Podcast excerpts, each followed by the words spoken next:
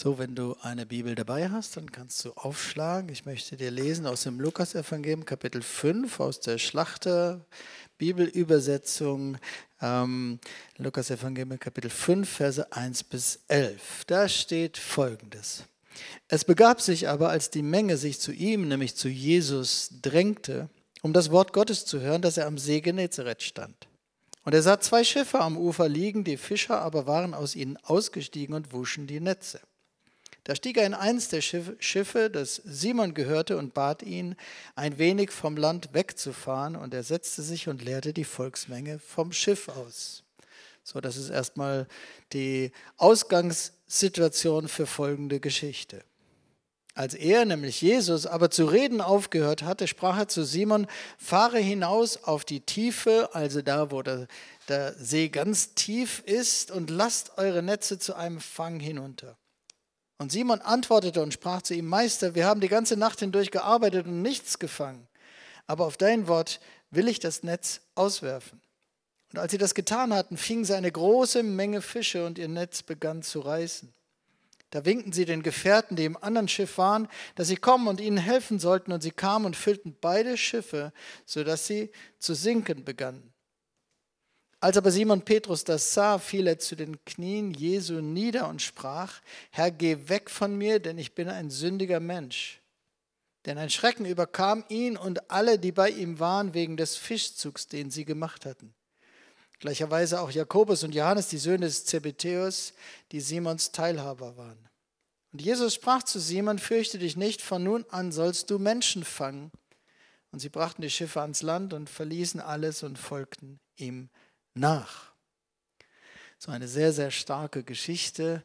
Und ich habe drei Punkte, wo ich glaube, dass der Herr darüber reden möchte. Der erste Punkt heißt, es ist ein Wunder, wenn sich Menschen verändern. Es ist ein Wunder, wenn sich Menschen verändern. Ähm, so viele Menschen verändern sich nicht gerne. Ich weiß nicht, wie es dir geht. Ähm, wer würde das vielleicht von sich sagen? Ja, stimmt eigentlich, ich verändere mich nicht so gerne. Ähm, ich weiß nicht, ja, vielleicht mal so, mal so. Aber ich glaube, dass es eigentlich vielen Menschen so geht, dass sie sich nicht gerne verändern. Und es gibt viele Gründe, die gegen Veränderung sprechen. Hm, vieles, was Menschen dazu bringen kann, innerlich irgendwie eigentlich sich nicht verändern zu wollen. Nämlich das ist zum Beispiel ähm, Angst vor Neuem, Angst vor Ungewohntem. Ähm, so, wir, manchmal wollen wir uns nicht verändern, weil wir nicht wissen, was dann kommt. Das wie das Leben bisher ist, das kennen wir, aber wir wissen dann nicht, was dann kommt. Und manchmal haben Menschen Angst vor Neuem, Angst vor Ungewohntem.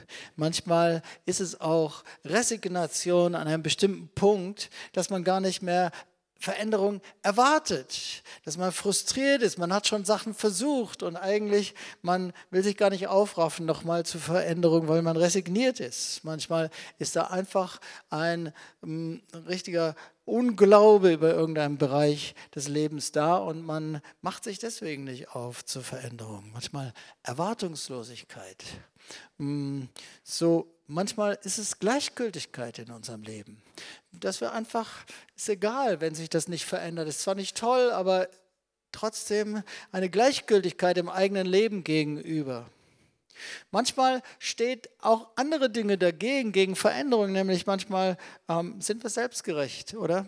Mm, das wollen wir natürlich nicht sein. Es ist auch schwierig, das erstmal ein, sich einzugestehen und das zu erkennen. Aber manchmal sind wir selbstgerecht und denken, es eigentlich, ich lebe gut, ich bin gut, hm? Manchmal ist es einfach so, dass wir stolz sind und Stolz und Selbstgerechtigkeit sind einfach innere Haltungen, die gegen Veränderungen stehen. Ich bin von mir selbst überzeugt und deswegen verändere ich mich nicht, weil ich eigentlich überzeugt bin, dass ich gut bin. Andere würden vielleicht anderes sagen und der Herr würde vielleicht anderes sagen, aber wenn wir selbstgerecht sind, dann sind wir überzeugt davon, dass wir eigentlich gut sind. Was gegen Veränderung manchmal steht, ist Bequemlichkeit. Veränderung ist manchmal auch anstrengend, kostet irgendwie was, weil es ist alles neu oder man muss erstmal investieren in was Neues. Äh, so Bequemlichkeit, Faulheit steht gegen Veränderung. Manchmal auch Bindungen, die man eingegangen ist. Ähm, oder einfach Gewohnheit. Gewohnheit, Gewohnheit. Ähm, ja, das, was man einfach kennt. Gewohnheit, da steckt Wohnen drin. Da, wo man drin wohnt, ja, äh, deine Wohnung, die kennst du in- und auswendig. Da kannst du dich auch nachts im Dunkeln ins Bad tasten äh, oder brauchst dich gar nicht tasten. Du weißt genau den Weg und das, da wohnt man einfach. Und so gibt es auch Gewohnheiten. Das ist ähm, ein Leben, in dem ich zu Hause bin und das vertraut ist und das manchmal steht Gewohnheit, Gefallen an Gewohnheit gegen Veränderung. Ich glaube, dass es einfach immer irgendwie auch ein Wunder ist, wenn Menschen sich verändern. Es sei denn, du hast einen sehr, sehr starken Willen. Manchmal in kleinen Bereichen schaffen es Menschen wirklich, die sehr, sehr unbedingt sich verändern wollen, schaffen ein bisschen was, aber damit Menschen sich einschneidend verändern, eine richtig große Veränderung unseres Lebens, ich glaube, dass das immer ein Wunder ist und dass wir Gott dazu brauchen. Und ich glaube, dass es vor allem zwei Gründe gibt, die uns dazu bringen, bei all dem, was gegen Veränderung steht was bei vielen von uns, selbst wenn wir es vielleicht eigentlich nicht wollen, aber was trotzdem gegen Veränderung innerlich steht, ich glaube, dass es vor allem zwei Gründe sind, die uns dann tatsächlich dazu bringen, dass wir uns verändern. Zwei Gründe, die uns motivieren, unser Leben entscheidend und einschneidend zu verändern, Altes wirklich hinter uns zu lassen und wirklich etwas völlig Neues, ein völlig Neues zu leben, Leben zu leben, das alte Leben hinter sich zu lassen und etwas total Neues zu beginnen. Ich glaube, dass das vor allem zwei Gründe sind, die uns dazu motivieren und ähm, die oft hm, die oft der Herr dann auch anwendet bei uns, wenn er uns in seiner Liebe in was Neues reinbringen möchte und aus was Altem rausholen möchte. Der eine Grund ist, entweder wird der bisherige Zustand unseres Lebens für uns schrecklich. Irgendwie, so wie wir leben, Lange, lange, lange konnten wir es aushalten, aber irgendwie kommt es immer mehr dazu, dass wir es nicht mehr aushalten können. Und dass irgendein Bereich unseres Lebens für uns selber unerträglich wird. So, das kann kräftig dazu helfen, sich zu verändern. Und manchmal ist es eher im Gegenteil eigentlich, manchmal ist es eigentlich eine gute Nachricht. Manchmal ist es der Anfang von was ganz Positiven, dass man dass etwas erstmal richtig unerträglich für uns wird, weil manchmal ist eine der schlimmsten Sachen, dass Menschen sich so ziemlich an alles gewöhnen können.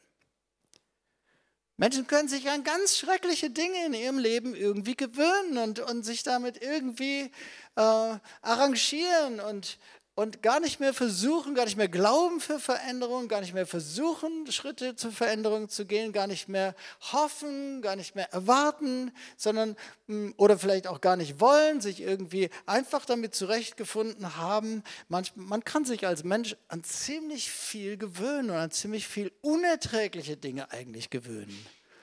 Und so ist es manchmal so, dass der Herr als Vorbote von Veränderung als Vorbote für ein Wunder der Veränderung, was wir vielleicht nie von uns aus schaffen würden, ist es, dass er uns etwas schickt, dass ein Bereich unseres Lebens, mit dem wir uns arrangiert haben oder wo wir resigniert haben, wo wir eigentlich keine Hoffnung mehr hatten, keine Erwartung, dass was passiert, dass plötzlich immer mehr es anfängt zu brodeln über diesen Bereich immer mehr das, was für uns, woran wir uns gewöhnt hatten, was für uns absolut immer noch erträglich war. Und uns, es wird immer unerträglicher. Du kannst es kaum mehr aushalten mit diesem Zustand in deinem Leben. So, wenn das passiert, dann ist es, ähm, wenn es von Gott ist, dann ist es ein ganz herrlicher Vorbote für ein Wunder und für eine Veränderung in unserem Leben. Das kann sein, das fühlt sich ganz, ganz schrecklich für dich an, aber irgendwie, um uns aus dieser Situation rauszuholen, wo, wo oft vieles in Menschen gegen Veränderung steht, ist es ein guter Vorbote, weil wir sind erst dann für richtig, ich meine, ich meine nicht kleine Sachen, dass du äh, das Messer anstatt so auf den Tisch, so auf den Tisch legst oder irgendwelche kleinen Gewohnheiten dir anders angewöhnst, das schaffst du vielleicht auch noch, das meine ich nicht. Ich meine irgendwelche großen Dinge in unserem Leben, wirklich einschneidende Lebensveränderungen. Altes Leben raus, ein völlig neues Leben, äh, so überhaupt als erstes erstmal ein Leben ohne Gott und dann ein Leben mit Gott. Richtig einschneidende Lebensveränderung. aber auch als Christ, wo Dinge irgendwie alt geworden sind, wo es einen durch, neuen Durchbruch braucht. Ähm, ein guter, guter Vorbote davon ist, wenn es überhaupt erstmal unerträglich für dich wird. Die schlimmste Nachricht ist eigentlich, wenn Menschen mit unerträglichen Zuständen in ihrem Leben leben können und es macht ihnen nichts mehr aus. Sie haben sich daran gewöhnt, da ist kein Wille für Veränderung. Keine Erwartung, kein Glaube, kein, äh, aber vielleicht auch kein Wollen, keine, kein Mut oder aber auch Bequemlichkeit, Faulheit, was auch immer. Es gibt so viele verschiedene Dinge, die dagegen stehen, gegen Veränderung. So der eine, der eine, die eine Hilfe vom Herrn kann eben das sein, dass er ähm, einen Vorboten des Wunders schickt, nämlich Plötzlich werden Dinge für dich unerträglich, mit denen du sonst schon vielleicht jahrelang gelebt hast. Und erst wenn es für uns Dinge richtig unerträglich werden, dann werden wir bereit für Veränderung. Und zwar für große Veränderung. Dann, wenn wir es nicht mehr aushalten können mit irgendwas, dann sind wir plötzlich bereit zur Veränderung. Eine zweite Hilfe von Gott, ein zweiter Grund, dass Menschen sich einschneidend verändern können, ist, wenn uns etwas unglaublich Attraktives angeboten wird. Das ist die andere Seite.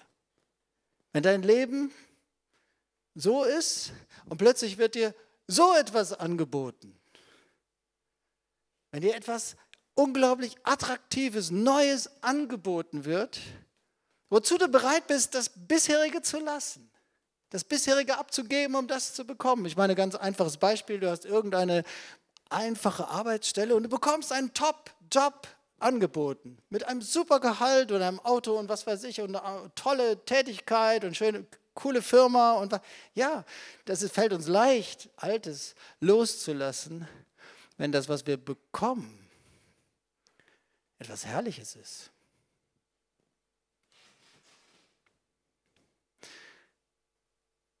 So in seiner Liebe zu uns hilft uns der Herr zur Veränderung, weil wir müssen uns verändern in unserem Leben. Wenn wir, jeder von uns hat erstmal ohne Gott gelebt und die größte, einschneidendste Veränderung in unserem Leben ist überhaupt, dass Gott sich, uns zu sich ruft und dass er in unser Leben hineinkommen will. Und so hilft er in seiner Liebe oft uns dazu, dass wir uns bekehren das braucht viel, dass ein Mensch sich bekehrt. Das ist immer ein Wunder, weil es ist so eine Riesenveränderung in unserem Leben. Und wir müssen bereit sein, alles Alte hinter uns zu lassen, in ein komplett neues Leben zu gehen. Aber das Leben mit Jesus ist irgendwie immer so, dass das immer wieder ist, dass das, äh, der Herr uns immer wieder dazu ruft. Immer wieder will er Dinge neu machen in unserem Leben. Ruft er uns auf neue Wege, will neue, in neuen Bereichen unseres Lebens Dinge irgendwie rauswerfen, uns reinigen oder vielleicht Dinge haben, sind einfach zu einer Gewohnheit geworden, zu einer Routine und das ist nicht mehr so frisch, wie es mal war und der Herr will uns neu begegnen. So, da gibt es immer wieder den Punkt, dass der Herr uns verändern will. Das hört unser Leben lang nicht auf. Und so hilft er uns immer wieder, auch immer wieder, wenn es anders nicht geht, auf diese beiden Arten und Weisen. Sozusagen, er schiebt von hinten und zieht von vorne. Ja, ähm, in seiner Liebe lässt er dich nicht einfach so sondern wenn, wenn er vielleicht schon öfter zu dir geredet hat, dich gerufen hat, angeklopft hat bei dir und das nicht passiert, dann wird er mit diesen beiden Dingen dir begegnen. So echte, echte, echte Veränderungen. Und ich meine, wir, haben, wir kennen viele Zeugnisse hier. Viele, viele könnten ihre Zeugnisse erzählen, ihr Bekehrungszeugnis, aber auch andere Zeugnisse aus ihrem Leben, wo sie Gott begegnet sind und ihr Leben einschneidend verändert wurde. Echte Veränderung ist immer ein Wunder, das nur Gott machen kann und wir brauchen ihn dazu. Aber er braucht uns auch dazu und unsere Mithilfe dabei auch. Und darum, ich glaube, dass es darum in dieser Geschichte geht und dass diese Geschichte ein Beispiel dafür ist. Und wir kommen zu dem zweiten Punkt, raus aus einem Leben ohne Gott. Raus aus einem Leben ohne Gott. Ich lese dir nochmal die Verse 4 bis 7, den ersten Teil der eigentlichen Geschichte. Als er, also Jesus, aber zu reden aufgehört hatte, sprach er zu Simon, fahr hinaus auf die Tiefe, da wo der See am tiefsten ist und lasst eure Netze zu einem Fang hinunter. Und Simon antwortete und sprach zu ihm, Meister, wir haben die ganze Nacht hindurch gearbeitet und nichts gefangen. Aber auf dein Wort will ich das Netz auswerfen. Und als sie das getan hatten, fingen sie eine große Menge Fische und ihr Netz begann zu reißen. Da winkten sie den Gefährten, die im anderen Schiff waren, dass sie kommen und ihnen helfen sollten. Und sie kamen und füllten beide Schiffe, sodass sie zu sinken begannen. So, wenn du das so liest, äh, finde ich eigentlich eine sehr spannende Frage. Wie wahrscheinlich ist es eigentlich, dass ein Berufsfischer, der das seit Jahren und Jahrzehnten gemacht hat, eine ganze Nacht lang mit Netzen auf einem See fischt und einfach gar nichts fängt. Keinen einzigen Fisch. Nichts. Also ich bin kein Spezialist im Fischen. Aber ich habe heute darüber nachgedacht und ich habe gedacht, ich glaube, dass das nicht normal ist, überhaupt nicht normal. Also ein Berufsfischer, der mit einem Netz, mit einem Boot die ganze Nacht fischt. Er wird doch wenigstens einen kleinen Fisch irgendwie in seinem Netz haben nach einer ganzen Nacht, oder? Wenn, wenn Petrus gesagt hätte, äh, Jesus, wir haben echt die ganze Nacht gearbeitet, wir haben wirklich richtig wenig gefangen diese Nacht. Okay, ja, aber nichts. Also, wenn so ein Hobby-Amateur-Angler äh, sich mit einer Angel irgendwo für drei Stunden an einen See setzt und am Ende hat er tatsächlich nichts gefangen, das kann schon passieren, wobei ich denke, die Chance, doch irgendeinen kleinen Fisch wenigstens da zu haben, ist auch immer noch relativ groß. Aber so ein Berufsfischer eine ganze Nacht mit Netz in einem See fischen, der den See ganz genau kennt und er fängt nichts, keinen einzigen Fisch. Also ich glaube, dass das nicht ganz normal ist. Das klingt für mich so ein bisschen wie ein Musiker, der plötzlich keine Musik mehr machen kann, ein Buchhalter, der plötzlich nicht mehr rechnen kann, ein Tischler, der kein Möbelstück mehr hinkriegt, ein Elektriker, der es nicht mehr schafft, eine Leitung zu verlegen oder äh, zu verbinden oder, oder, oder, ja. Also plötzlich geht da nichts mehr bei diesem Fischer. Ich glaube, das war schon ziemlich existenziell für Petrus. Ähm, ich denke, das hat ziemlich an ihm gekratzt. Das steht nicht da, was ich jetzt sage, aber was ich irgendwie vermute hinter dieser Geschichte. Aber es klingt für mich total typisch, genau nach dem, worüber ich gesprochen habe, dass es diese zwei hm, Hilfsmittel Gottes gibt, weil es auch die zwei Hauptgründe sind, durch die Menschen sich verändern. Entweder etwas wird unerträglich in deinem Leben oder es wird dir etwas Attraktiveres angeboten. Das sind die beiden Dinge, die uns am meisten bewegen dazu, etwas wirklich zu verändern. Und für mich klingt es genau nach dieser ersten Grund. Ich glaube, dass hm, das Leben Jesu war göttlich gestylt, das war göttlich arrangiert. Jede Begegnung war göttlich arrangiert und die passierte nicht einfach zufällig. Und ich glaube, dass es auch Vorbereitungen für solche göttlichen Begegnungen gab. Ich glaube, dass der Heilige Geist schon ein paar Tage oder Wochen oder Monate vor dieser Begegnung angefangen hat zu brüten über dem Leben von diesem Petrus, bis es zu dieser einschneidenden Begegnung mit Jesus kam. Und es klingt für mich danach, dass in seiner Liebe, in der Liebe Gottes, er diesen Petrus immer mehr dahin gebracht hat, dass er in einer Sackgasse war. In einer völligen Sackgasse. Also wenn, manchmal ist es so, dass wenn Gott seine Hand auf unser Leben legt und er möchte uns retten oder er möchte etwas wirklich Wichtiges in unserem Leben machen und wir waren nicht bereit auf anderem Weg dazu, dann legt er seine Hand auf unser Leben und alles, was irgendwie gut funktioniert hat, wird immer schwieriger und spitzt sich immer mehr zu, wird immer unerträglicher und dann gibt es irgendwie einen Moment, da gibt, geht nichts mehr. Da bist du wie am Ende einer Sackgasse angekommen. Da geht nichts mehr, da kannst du dich nicht mehr bewegen. Auch die selbstverständlichsten Dinge gehen plötzlich nicht mehr. Ist alles wie vermauert. Ich glaube, dass es dann ist, wenn in unserem Leben Sünde, ein gottloser Lebensstil oder auch konkrete Sünde, Dinge, die Gott nicht fallen, gefallen, Dinge, die Gott verändern möchte. Und er hat vielleicht schon viel, viel geredet oder geklopft und wollte uns verändern. Und es ist zu keiner Veränderung gekommen. Und dann gibt es einen Punkt, wo ein Maß von Gottlosigkeit oder ein Maß von Sünde unseres Lebens immer mehr voll wird.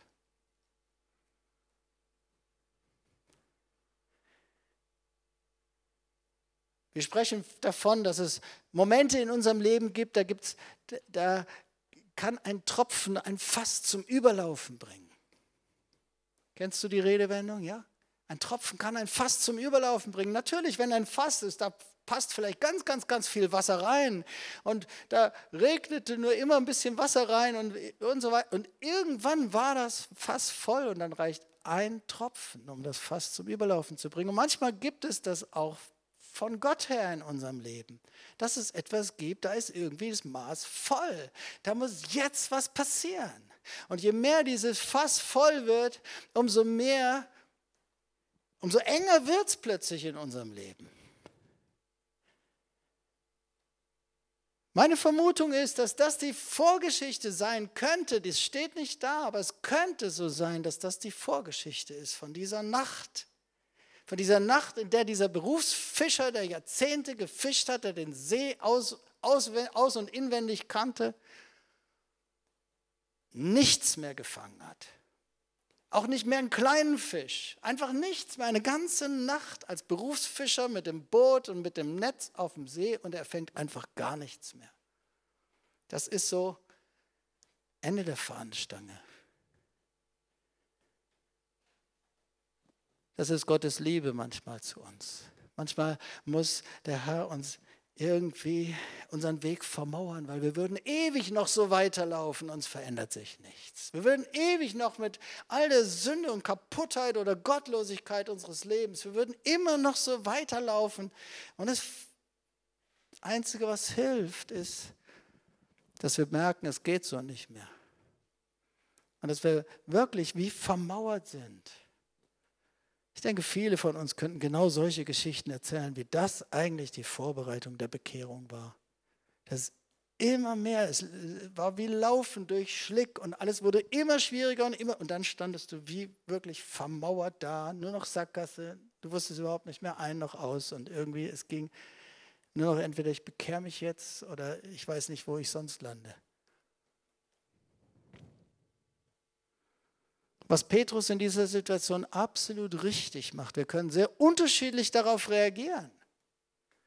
Es ist nicht automatisch, dass Menschen so reagieren, wie Petrus hier reagiert in der Situation. Man könnte ganz anders reagieren. Was Petrus absolut richtig macht, aus dieser totalen Frust einer Nacht, wo nichts mehr ging, begegnet er Jesus und er geht auf das ein, was Jesus ihm sagt. Er geht auf die Anregungen und Worte von Jesus ein. Ich denke, dass Petrus völlig, völlig frustriert war, wenn es nur annähernd zutrifft, meine Vermutung, dass das ein Hintergrund der Geschichte sein könnte. Die Nacht vorher war die Nacht, wo nichts mehr ging, wo am Ende war. Dann war er völlig frustriert und, er, und sie reinigten die Netze und er wollte einfach ah, in die nächste Nacht rein und jetzt endlich was fischen alles vorbereiten für die nächste Nacht. Und vermutlich hat er wenig Lust gehabt auf verrückte und zeitraubende Versuche und Vorschläge von einem, der kein Fischer ist, kein Profifischer. Also es gibt Momente, da wollen wir raten, da, da, da wird es gefährlich, wenn andere irgendeinen Vorschlag machen. Und dann noch ein Nicht-Fischer, einer, der kein Profi ist in dem Bereich, so ein Wanderprediger, hat dann noch einen Vorschlag für ihn, mitten am Tag, wo man eigentlich nicht fischen geht, mit dem Boot rauszufahren auf, in die Mitte des Sees. Also er hätte völlig anders reagieren können. Wir haben ganz andere Möglichkeiten zu reagieren, wenn wir am Ende unserer Wege sind. Und längst nicht jeder bekehrt sich deswegen. Nein. Es gibt so das Sprichwort Not lehrt beten, ja, aber es gibt auch das andere Sprichwort Not lehrt fluchen. Man kann sich entscheiden. Wenn wir am Ende unserer eigenen Wege sind, dann können wir uns, dann könnte auch die Alternative sein zu dem, was Petrus macht. Wir könnten uns auch vergraben in Selbstmitleid, in Frust, in Resignation, in Vorwürfen, in Depression, in Grübeln und in Selbstrettungsversuchen. Selbst irgendwie es wieder rauszuschaffen aus der Situation. Petrus macht es richtig. Er ist bereit, in der Situation, wo eigentlich nichts mehr geht, auf Jesus einzugehen. Er ist müde, hat die ganze Nacht gearbeitet, er ist total frustriert, es ging gar nichts mehr, er ist am Ende seiner Wege, aber er ist nicht mit sich selbst beschäftigt, sondern er ist bereit, irgendwie Jesus wahrzunehmen und auf seine Stimme zu hören. Und dann erlebt er ein Wunder, ein Riesenwunder. Sie fangen so viele Fische, dass zwei Boote davon fast sinken, als sie die Fische in das Boot reinholen.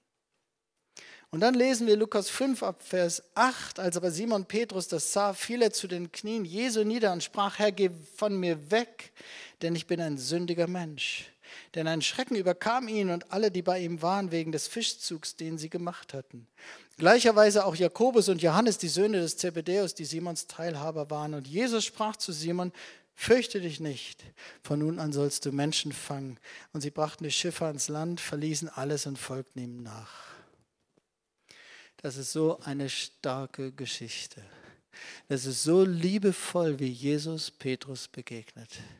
Durch den Heiligen Geist wurde er vorbereitet, dass er gespürt hat, wie unerträglich sein Leben aus der Sicht Gottes eigentlich ist. Und das ist echt Gnade. Weil wie ich habe es schon gesagt, wir können uns so an völlig ungöttliche Zustände, an Gottlosigkeit, an Sünde und Schuld, an Finsternis. Wir können uns so gewöhnen an all das. Und es ist Gottes Liebe, wenn er uns zeigt aus seiner Sicht, was er eigentlich sieht in unserem Leben. Und irgendwie hat das Petrus, denke ich, immer mehr schon vorher gemerkt und kam ans Ende und es war alles vermauert. Und Jesus begegnet Petrus so liebevoll Jesus kannte Petrus durch und durch. Er kennt dich und mich durch und durch, jeden, der auch über Internet zugeschaltet sind. Auch wenn wir deinen Namen nicht kennen oder dich gar nicht kennen, manche kennen wir auch, die zugeschaltet sind. Aber auch wenn wir dich gar nicht kennen, Jesus kennt jeden einzelnen von uns durch und durch, vom Tag unserer Geburt, vom Tag unserer Zeugung. Wir sind sowieso ein Gedanke von ihm. Er wollte, dass es uns gibt, aber er kennt auch unser ganzes Leben. Er weiß alles über uns. Er wusste auch alles über Petrus. Er kannte alle Gottlosigkeit von Petrus. Und er kannte jede Sünde. Und da war offensichtlich Sünde, sonst würde ja Petrus nicht dazu kommen, zu sagen, Jesus, geh weg von mir, ich bin ein sündiger Mensch. Er hat nicht nur gesagt, du Jesus, ja, also die eine oder andere böse Sache habe ich gemacht oder da war so eine Sache, die war nicht ganz in Ordnung. Das hat er nicht gesagt. Er hat gesagt, Jesus, ich bin ein sündiger Mensch der hat so richtig Offenbarung über sein Leben bekommen. Der hat so richtig sein eigenes Leben wie durch Glas gesehen. Alles plötzlich ganz deutlich im Licht Gottes, alles ganz klar. Jesus kannte alles.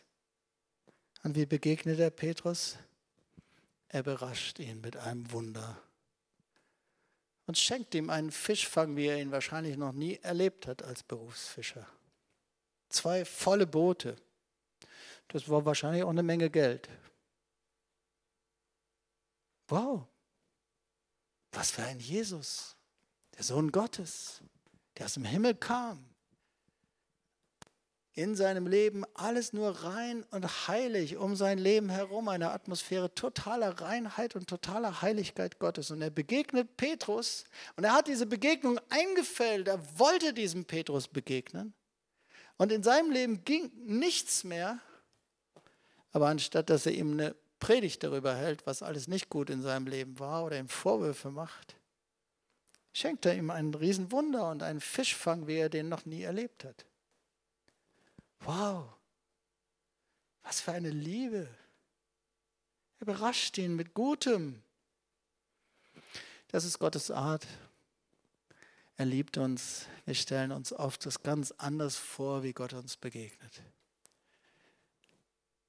Dass Gott Gericht ausübt, ist nur die aller, allerletzte Notbremse, wenn nichts mehr geht.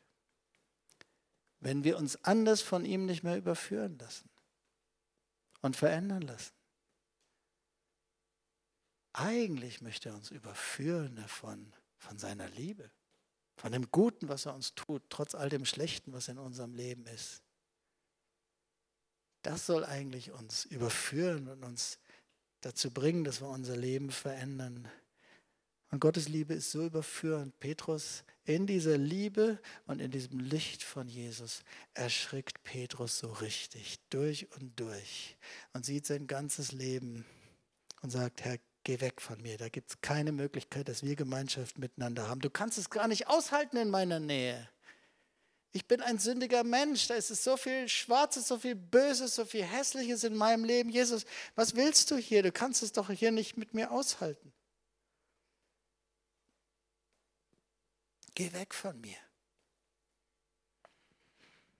So, und gerade wenn wir ganz, ganz am Ende sind, dann will uns Jesus so sehr seine Liebe zeigen. Ich denke, das haben viele von uns erlebt, als wir uns bekehrt haben, oder? Dass wir uns gefühlt haben wie der letzte Dreck und gedacht haben, Gott kann doch nichts mit uns zu tun haben wollen. Gott kann doch keine Gemeinschaft mit mir haben wollen. Wer bin ich denn, dass Gott mit mir Gemeinschaft haben will?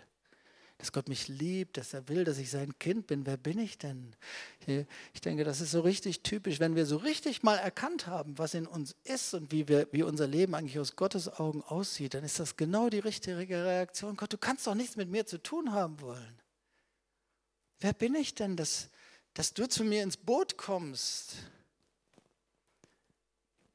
So gerade wenn wir ganz am Ende sind, dann will uns Jesus so sehr seine Liebe zeigen und es ist so herrlich in dieser Geschichte zu sehen. Es gibt diese wunderbare äh, hm, Serie an Jesus-Filmen sozusagen gerade, The Chosen, die Auserwählten. Ich habe über den Titel nachgedacht und habe gedacht, wo, was soll der Titel eigentlich heißen? Ich glaube, dass es einfach darum geht, es ist eine Darstellung natürlich von Jesus, aber es ist auch eine Darstellung vom Leben der Menschen, die Jesus auserwählt hat, seiner Jünger. Eine Darstellung von dem Leben der Leute, die Jesus gerufen hat.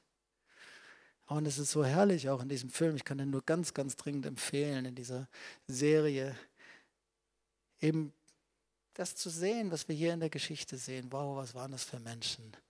Äh, jeder Einzelne hat eigentlich nur einen Scherbenhaufen mitgebracht und viel Sünde und viel Versagen und was auch immer alles.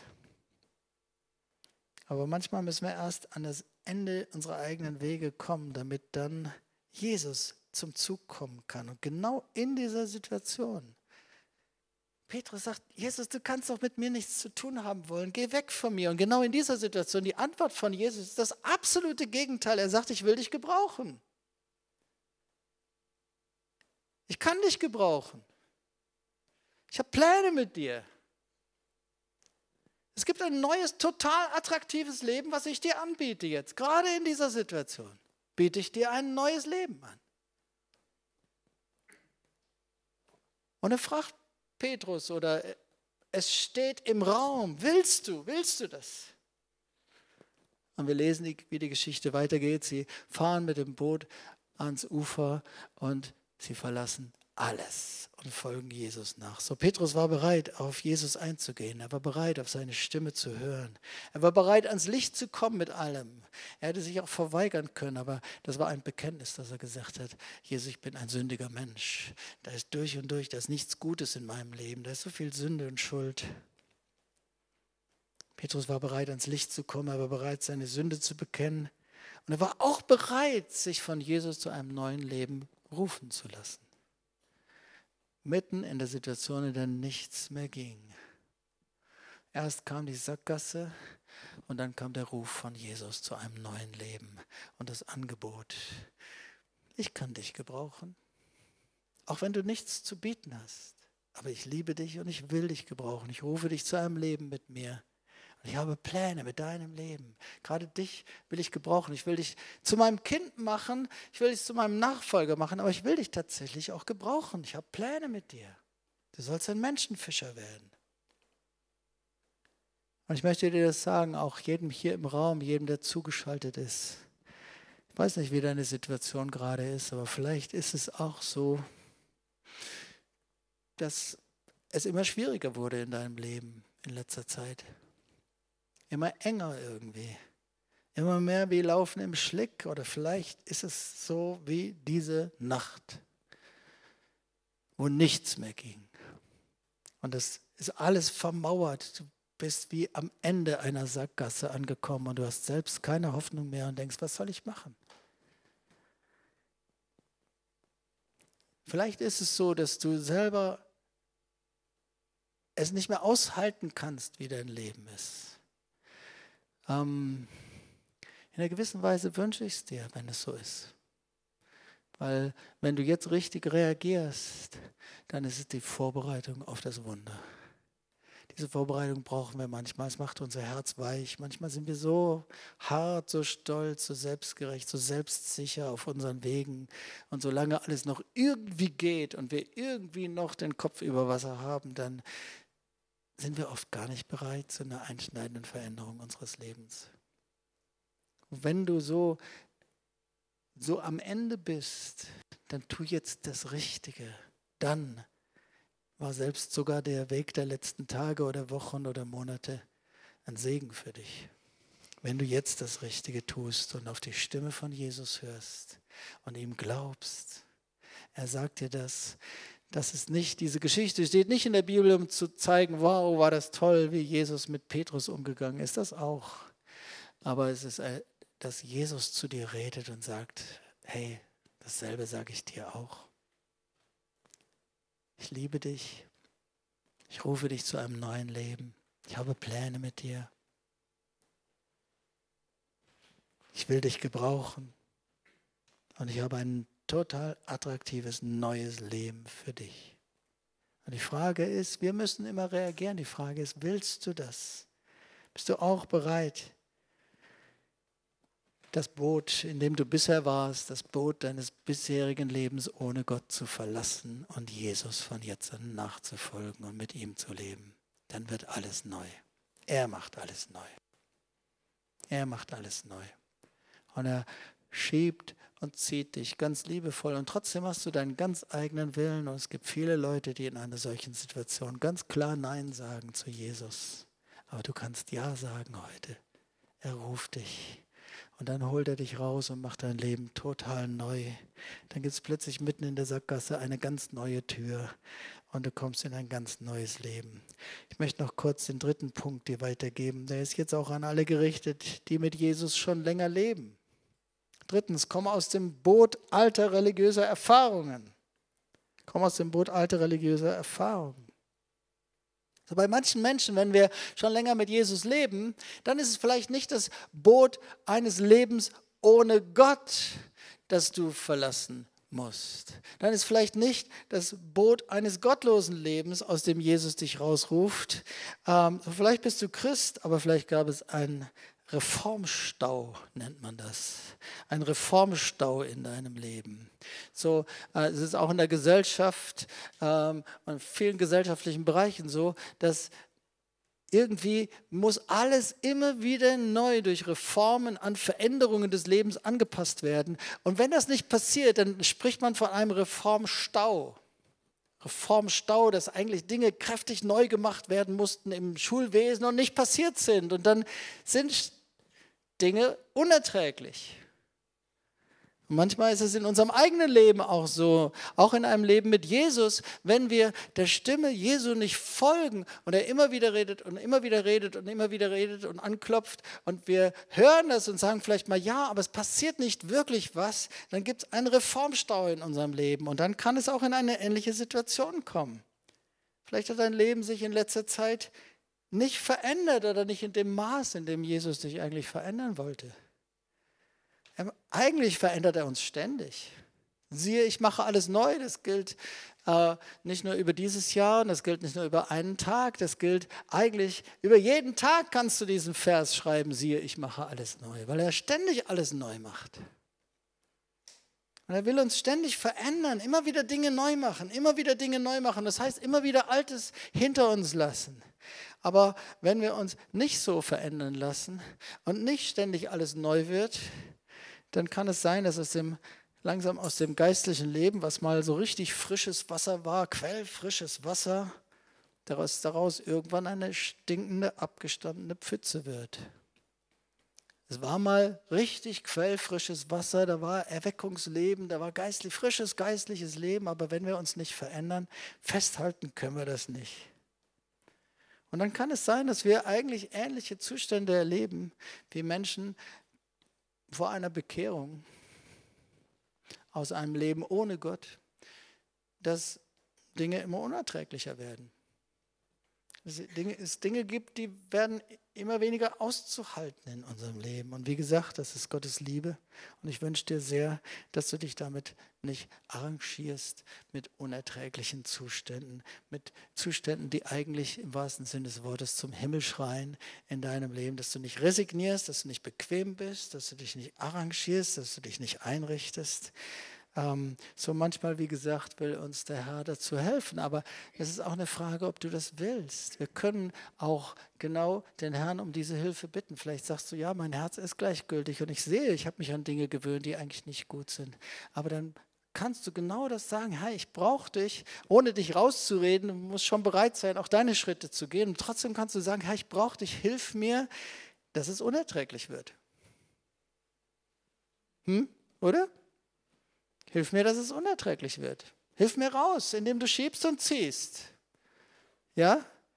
Hilf mir, dass ich sehe und irgendwie empfinden kann, wie du darüber empfindest. Hilf mir, indem du über mir brütest, dass ich nicht mehr damit leben kann. Ich brauche deine göttliche Hilfe und es ist eben die Hilfe, dass er schiebt, indem es unerträglich wird und dass er zieht, indem er in seiner Liebe uns neues Leben anbietet, Durchbrüche anbietet.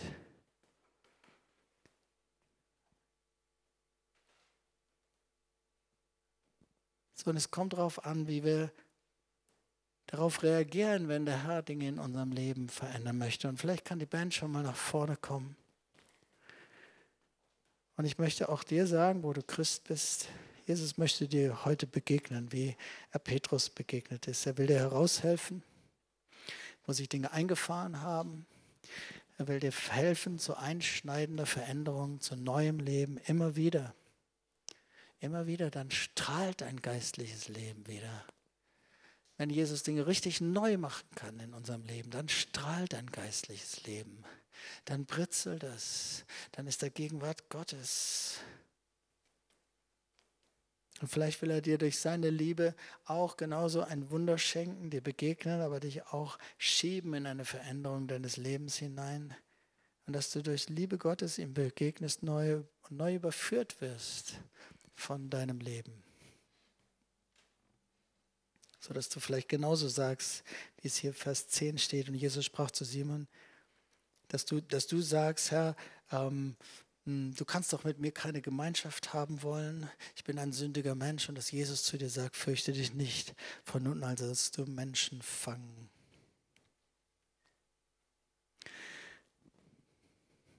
Ich glaube, dass echtes geistliches Leben bestimmte Kennzeichen immer hat in unserem Leben. Wenn da ein frisches geistliches Leben ist, Erweckungsleben, dann hast du eine Liebe zur Gegenwart Gottes und dich zieht es in die Gegenwart Gottes und ins Gebet. Wenn ein echtes, frisches geistliches Leben ist, dann hast du eine Liebe zum Wort Gottes und es zieht dich, das Wort Gottes zu essen, es zu studieren, es Du liebst das Wort Gottes. Wenn da frisches geistliches Leben ist, Erweckungsleben, dann liebst du die Gemeinde und es zieht dich in die Gemeinde. Du liebst es, in der Gemeinde zu sein. Wenn da echtes, frisches geistliches Leben ist, dann liebst du das jüdische Volk und Israel. Und wenn da echtes, frisches geistliches Leben ist, dann liebst du die Menschen, die Jesus nicht kennen. Bibel nennt sie die Verlorenen, weil wir immer verloren sind, wenn wir Gott nicht kennen. Dann sind wir verloren. Und ein Kennzeichen von echtem, frischen, geistlichen, erwecktem Leben ist immer, dass wir nicht einfach nur mit uns selbst beschäftigt sind, sondern dass wir beschäftigt sind mit den Menschen, die Jesus nicht kennen und die die gute Botschaft des Evangeliums noch nie gehört haben und die verloren sind ohne Gott. Und dass dein Herz brennt für sie. Und deswegen glaube ich auch, dass in einer ganz direkten Weise Jesus tatsächlich auch hier zu einigen heute sagen möchte, hey, dein Leben, da wurde es immer enger in letzter Zeit und du bist wie in eine Sackgasse gekommen, weil du eigentlich nur mit dir selbst beschäftigt bist. Und ich rufe dich raus aus dieser Sackgasse und ich will dich zu einem Menschenfischer machen. Ich habe Pläne mit dir. Aber die Pläne sind nicht nur für dich und nicht nur, dass dein Leben immer besser und schöner und gesegneter wird, sondern meine Pläne sind, dass du ein Menschenfischer bist. Dass du Menschen liebst, dass du ein Herz hast und offene Augen, einen Blick, eine Vision für Menschen, die Jesus nicht kennen. Und vielleicht sind manche hier und dein geistliches Leben ist nicht von Sünde geprägt. Und trotzdem hat sich etwas festgefahren. Trotzdem ist es nicht mehr so frisch, wie es schon mal war oder wie es vielleicht sein kann, wie du es vielleicht auch noch nie erlebt hast, so frisch, wie es einfach in der Gegenwart Gottes sein kann. Aber vielleicht ist es auch genau das, dass du sagst, Jesus, irgendwas stimmt in meinem Leben nicht. Und Jesus sagt, aber ich liebe dich. Ich möchte dir meine Liebe zeigen. Auch gern durch ein Wunder dir meine Liebe zeigen, aber ich habe Pläne mit dir. Pläne sind, dass du mein Kind bist. Dass du mich kennst, dass du mich erlebst. Meine Pläne sind, dass dein Leben immer besser wird. Aber meine Pläne sind auch, dass du ein Menschenfischer bist. Und dass dein Leben nicht mehr einfach nur für dich selber da ist, sondern dazu da ist, dass Menschen Jesus kennenlernen, Menschen das Evangelium hören. Ich will dich zu einem Menschenfischer machen manchmal ist aus dem frischen geistlichen Wasser eine abgestandene Pfütze geworden. Weil wir immer dann, wenn an irgendeinem dieser fünf Punkte, diese fünf Kennzeichen, an irgendeiner dieser Punkte fehlt, dann wird es immer irgendwie abgestanden. Aber ich glaube, dass der Herr heute ganz besonders über die Liebe zu den Verlorenen reden möchte dass er dich ruft und sagt, ich habe Pläne mit dir. Hey, egal wie du dein Leben verbockt hattest. Jesus hat dich gerettet. Er hat dich gerettet dazu, dass du dein Leben in Ordnung bringst vor ihm. Aber nicht einfach nur, dass dein Leben gut und schön wird. Er hat dich gerettet mit einem Plan. Durch dich können sich viele Menschen bekehren. Durch jeden Einzelnen hier. Durch dich kann vielen das Evangelium gesagt werden. Es können viele Menschen gerettet werden durch dich. Versteck dich nicht hinter der Gemeinde. Auch wir als Gemeinde strecken uns danach aus und, und haben Programme und so weiter. Und das sind nicht einfach nur Programme, das sind Ausdruck unseres Herzens. Aber warte nicht auf die Gemeinde und versteck dich nicht hinter der Gemeinde. Jesus sagt zu Petrus, ich will dich zu einem Menschenfischer machen. Ich glaube, dass der Herr heute hier einige rausruft aus einem Weg, der irgendwie geistlich nicht mehr frisch war. Er ruft dich, dass diese fünf Punkte in deinem Leben da sind. Liebe zur Gegenwart Gottes, zu Gebet, Liebe zum Wort Gottes, Liebe zur Gemeinde, Liebe zum jüdischen Volk und zu Israel und Liebe zu Verlorenen. Eine Liebe, die dich treibt. Eine Liebe, die dich unruhig macht. Eine Liebe, die dich dazu bringt, dass du nicht mit dir selbst beschäftigt bist, sondern damit, wie können diese 600.000 Menschen in Leipzig gerettet werden? Wie können die 200.000 in Halle, 230.000 in Halle, wie können sie gerettet werden? Der ganze Ballungsraum Leipzig, Halle, so viele Menschen um uns herum. Ich lade dich ein, dass wir zusammen aufstehen.